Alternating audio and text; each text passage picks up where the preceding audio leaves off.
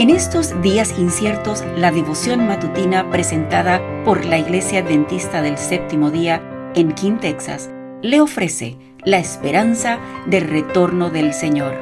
Maranata, el Señor viene. Muy buenos días. El tema para hoy, 11 de febrero, se titula La única forma de mantenerse firme. El versículo lo encontramos en Salmos 24, 3 y 4.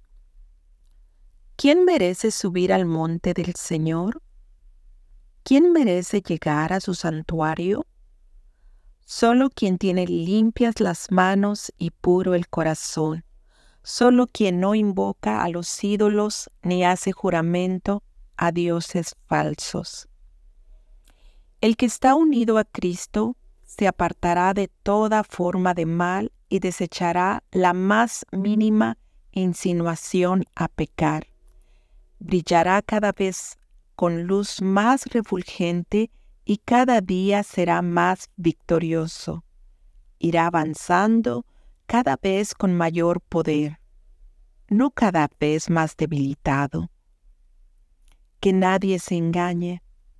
Si albergamos orgullo o un exagerado amor propio, si lo que buscamos es la supremacía, si lo que nos motiva es la vanagloria, la ambición desmedida, la murmuración, el permanente descontento, la amargura, la mentira y el engaño, la calumnia y la difamación, es porque Cristo no está morando en nuestro corazón.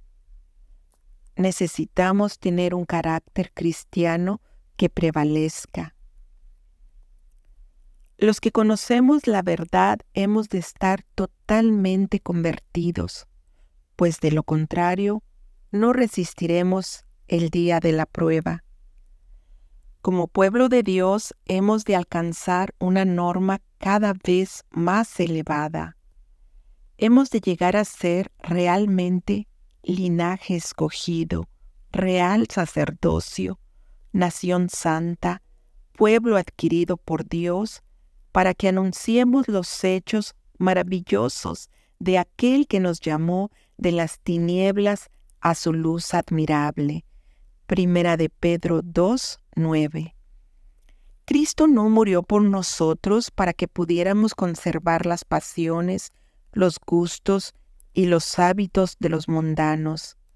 Nadie entrará por los portales de gloria a menos que oriente su corazón en esa dirección.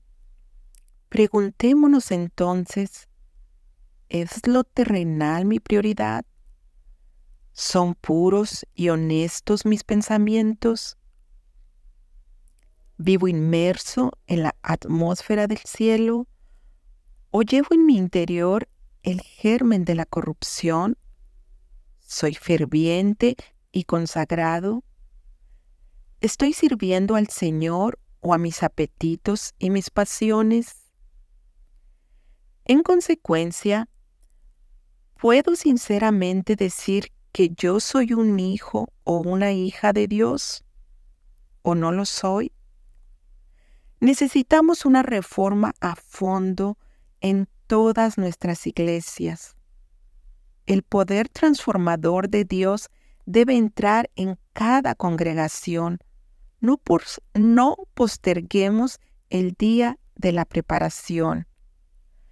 No dormitemos ajenos a la realidad, faltos del aceite del Espíritu en las vasijas con nuestras lámparas. No podemos permitirnos seguir en esa peligrosa incertidumbre.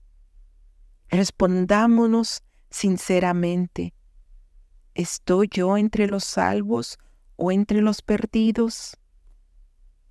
¿Me mantendré firme o caeré?